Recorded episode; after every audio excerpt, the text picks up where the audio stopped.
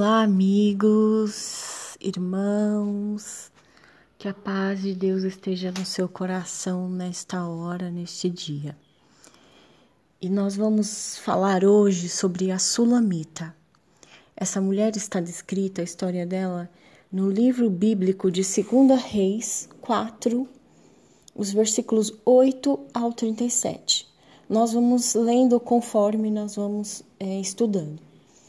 O que nós podemos aprender hoje com esta mulher em meio a essa tempestade que nós estamos passando, né? Dessa pandemia e do coronavírus. O que essa mulher vem ensinar para nós? Olha, o versículo 8 diz assim: Certo dia passou Eliseu por Susém, onde estava uma mulher rica, o qual constrangeu a comer pão. Daí, todas as vezes que ele passava por lá, entrava para comer. É, então, a primeira coisa que nós aprendemos com ela aqui é a percepção do outro. Quando nós estamos passando por uma situação difícil, a gente tende a não perceber o outro. A gente fica tão preocupado com nós mesmos, com as nossas dificuldades e nossos problemas, que a gente tende a não perceber o outro, né?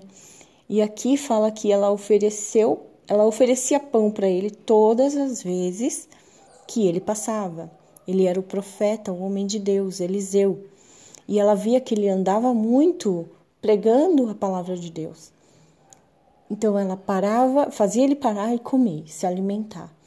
E foi mais além do que isso. Depois, nos, nos outros versículos, no versículo 9, 10, vai falando assim que ela convenceu o marido, falou com o marido a construir um quarto separado, com uma entrada separada para o profeta Eliseu. Toda vez que ele passasse por ali, ele teria um lugar para descansar, parar, descansar, uma mesa, um uma, uma lumi, candeeiro, um candeeiro que seria hoje um abajur para nós, né? Uma luminária para ele poder ler, estudar, orar, um lugar separado. E naquele tempo, isso era um privilégio, porque as hospedarias, né, vamos dizer, os hotéis que nós chamamos hoje, eram lugares precários, não tinha muito recurso. Então, ela era uma mulher rica, por isso ela teve condições de construir. Ainda fala assim no versículo 10: é obra de um pedreiro, ela especificou o que ela queria, né? Uma mesa, um candeeiro e uma cama. Porque quando ele passasse ali, ele podia parar e descansar. E é tão gostoso quando a gente se vê assim, amparada por alguém, né? Cuidado por alguém. Alguém vai e faz um mimo pra gente, algo que a gente gosta. É, esse cuidado, né? De Deus por nós. E quando Deus faz isso, Ele usa alguém para cuidar de nós. Então, seja você esse canal para trazer bênção, para trazer paz, alegria, um aconchego. Nós não, hoje não podemos é, convidar ninguém para vir na nossa casa, né, por causa da quarentena, e isso agora, no momento, é o, o que se deve fazer mesmo, né? Mas nós podemos ter a percepção do outro através das redes sociais, trazendo uma palavra, uma palavra amiga, né? E trazendo esse descanso, não um descanso literal, mas um descanso da alma. Então, essa percepção do outro, mesmo em meio às dificuldades, e mais para frente a gente vai ver que ela tem uma dificuldade, essa percepção do outro vem do coração de Deus, do amor de Deus em nós. Então, nós vemos que a partir do momento que ela abençoa o homem de Deus, ele quer recompensá-lo. E então ela, ele manda Geazi, que é um moço que acompanha ele, um discípulo dele, perguntar a ela o que, que ela precisava, o que, que ela, o que, que ela precisava, que como ele podia recompensá-la diante desta bondade, dela ter essa percepção de que ele precisava descansar, que ele tinha fome, que ele tinha sede, mesmo sendo um homem de Deus, ela, ela, ele precisava de um repouso, né? E Geazi vai e pergunta para ela: o que, que nós podemos fazer com você? no versículo 13, ele fala assim: Haverá alguma coisa que se fale ao teu favor? E ela respondeu: Habito no meio do meu povo. Quer dizer, tá tudo bem comigo. Eu tô aqui no meio do meu povo, eu tô tranquila, né? Eu tenho condições financeiras, mas é, Eliseu sabia que tinha alguma coisa que ele poderia fazer através de Deus na vida daquela mulher tão bondosa. Então, Geazi, como um servo de Deus também, ele percebe que ela não tem filhos. Ele percebe que ela ela tem alguma coisa que precisa ser feita. E ele vai a Eliseu e diz: Olha, Eliseu, eu percebi que ela não tem filhos e o marido dela já é velho. Então, Eliseu chama ela e ela vem à porta, e no versículo 16, assim fala: o profeta diz àquela mulher: Por este tempo, daqui a um ano, abraçarás um filho. E ela disse: Não, meu senhor, homem de Deus, não mintas para mim. E concedeu à mulher e deu à luz a um filho no tempo determinado, quando fez um ano, segundo Eliseu lhe dissera. Olha só, essa mulher, é o que a segunda coisa que ela vem nos ensinar aqui é que ela servia a Deus independente das circunstâncias. Então, ela tinha percepção do outro, ela chamou o profeta, ela fez um quarto para ele, um lugarzinho para ele descansar, separado da casa dele, ele poderia ficar à vontade. E quando ele pergunta, né, o que eu posso fazer por você? Ela não reclama, ela não murmura, ela não exige nada em troca, independente, independente das circunstâncias, ela servia a Deus e ela serviu a profeta com o coração cheio de amor. E aí você vê, né, o quanto é difícil para uma mulher não poder ter um filho. Agora, hoje, agora imagina naquele tempo, né? Se hoje as mulheres que não conseguem engravidar já são cobradas, né? Ai, cadê meu neto? Ai, cadê meu sobrinho? Ai, e aí, quando vem? Né? Agora imagina naquele tempo, né, para as mulheres israelitas, ter um filho era ser mulher. Você não tinha como você ser mulher e não poder dar luz, porque o propósito da mulher era é perpetuar a família. E essa mulher não tinha filhos. Mas isso não impediu ela de, de fazer aquilo que Deus queria, de enxergar o outro, de ver o propósito de Deus, de ser bondosa, de enxergar a vida de uma outra maneira. E às vezes as circunstâncias nos tornam amarga, a circunstância nos torna longe de Deus, a gente perde a fé, a gente não quer mais servir. Ah, o que, que eu vou fazer para esse Deus? O que, que Deus não ouve a minha oração? Não, é, ela se manteve firme, independente das situações. E hoje nós estamos vivendo uma situação difícil. Nós estamos vendo né, pessoas morrer no mundo inteiro, mas nós temos que ficar firme na nossa fé, porque tudo isso que está acontecendo não era o que Deus queria, não era o propósito de Deus para a humanidade é, trazer tanta dor. E também não é isso que Deus quer que aconteça. Mas há momentos em que a dor precisa vir, Há momentos que a morte vai bater no nossa, a nossa porta e nós precisamos continuar firmes, independente das situações e das circunstâncias. Como essa mulher continuou firme, olha só, é, como toda essa história tem a ver com o que nós estamos passando agora, né?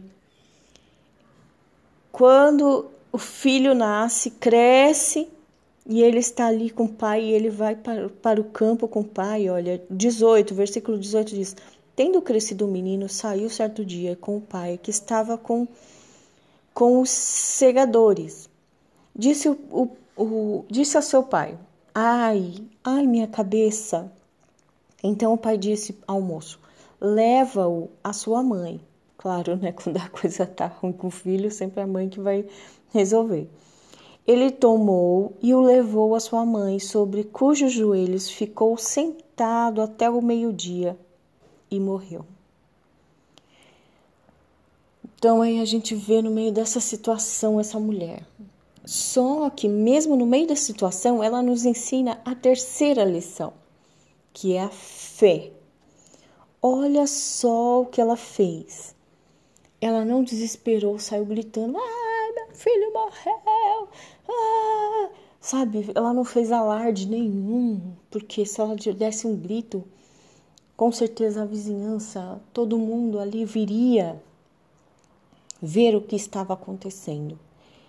Ela pegou o menino, deitou na cama do profeta. No versículo 21 fala assim: Subiu ela e o deitou sobre a cama do homem de Deus e fechou a porta e saiu chamou seu marido e lhe disse: Manda-me um dos moços e uma das jumentas para que eu corra atrás do homem de Deus. Olha só, ela não fez alarde nenhum. Em meio caos, né? Uma mãe perdeu um filho, gente, é uma coisa terrível. Dizem que até pior do que perder um marido para a mulher é perder um filho. O filho é parte da gente, é aquele que estava lá dentro da gente, que foi gerado. E só nós sentimos o que é gerar um filho no ventre. É parte da gente, né? É parte da nossa carne. É algo muito extraordinário de Deus, um filho, né?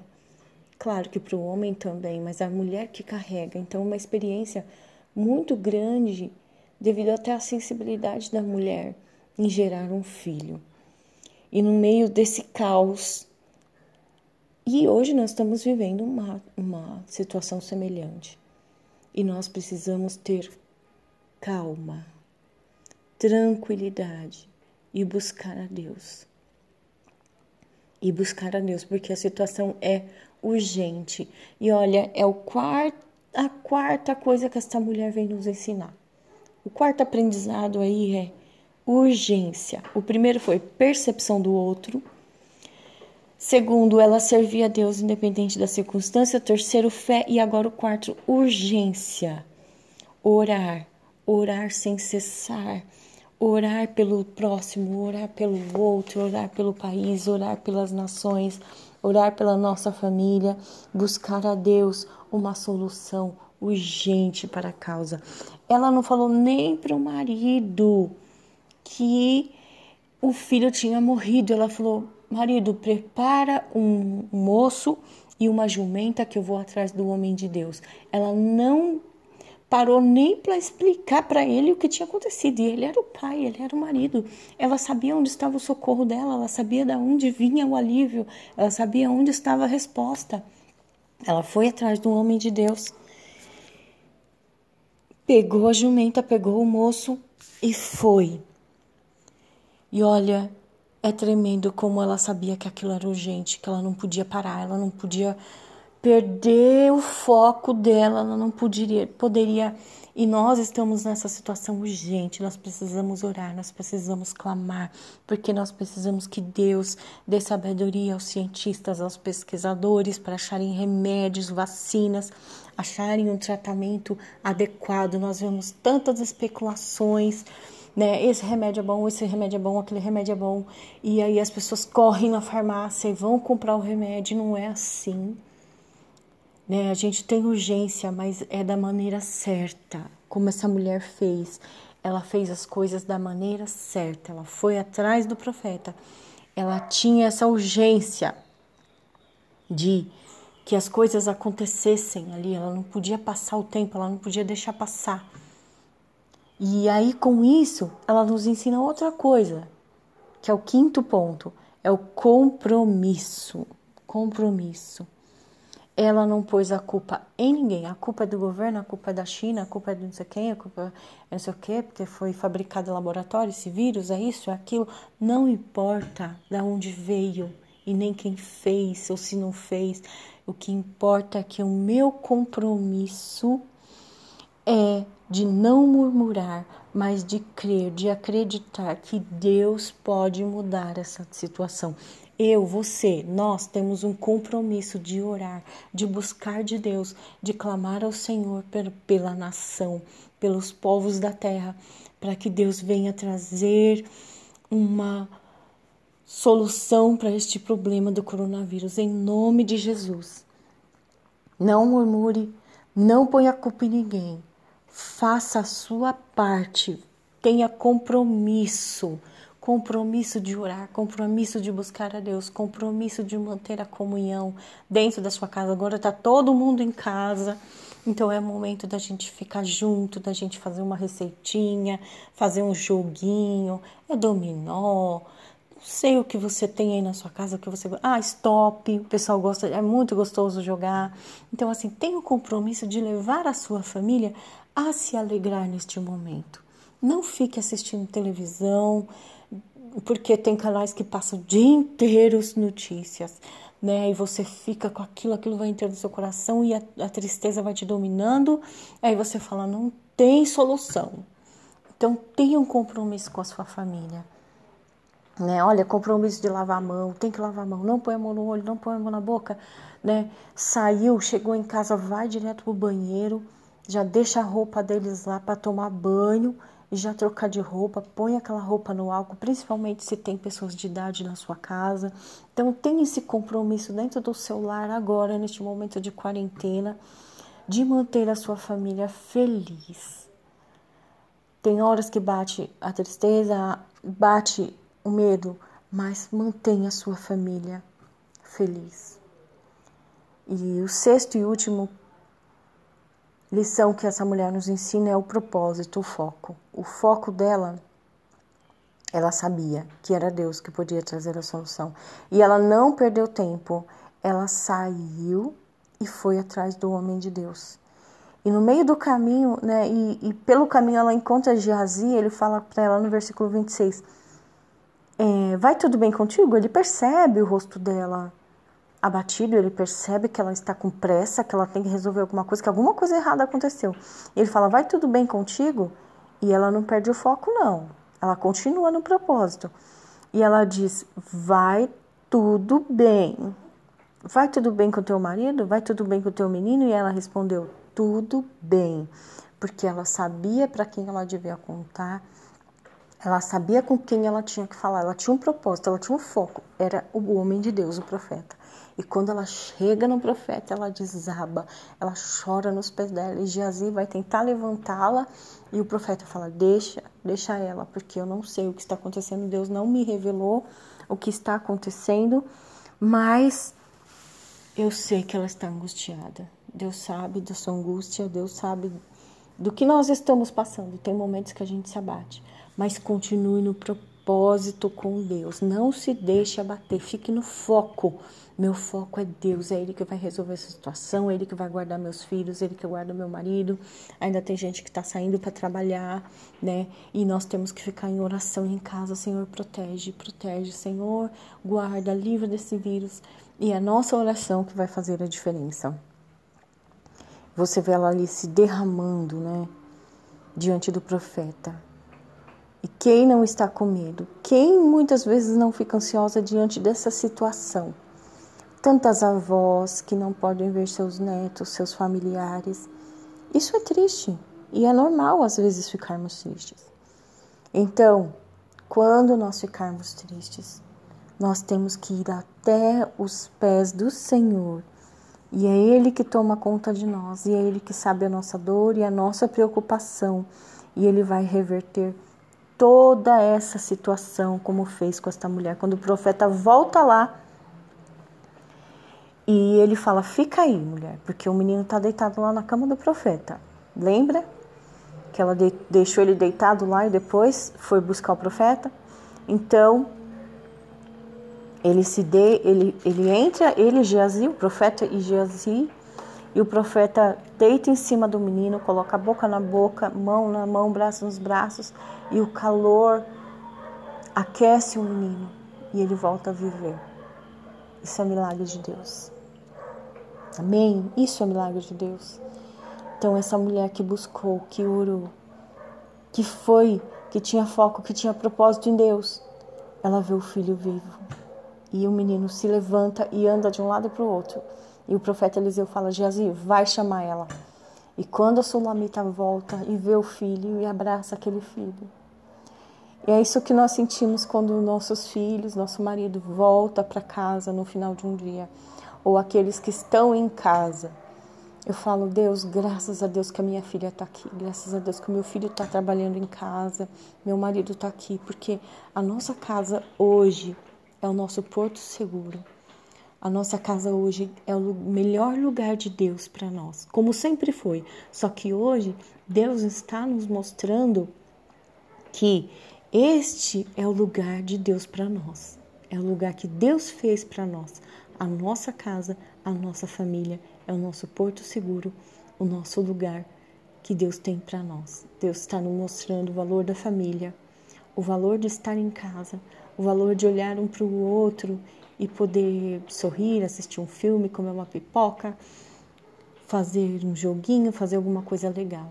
A família é o foco. E essa mulher sabia disso.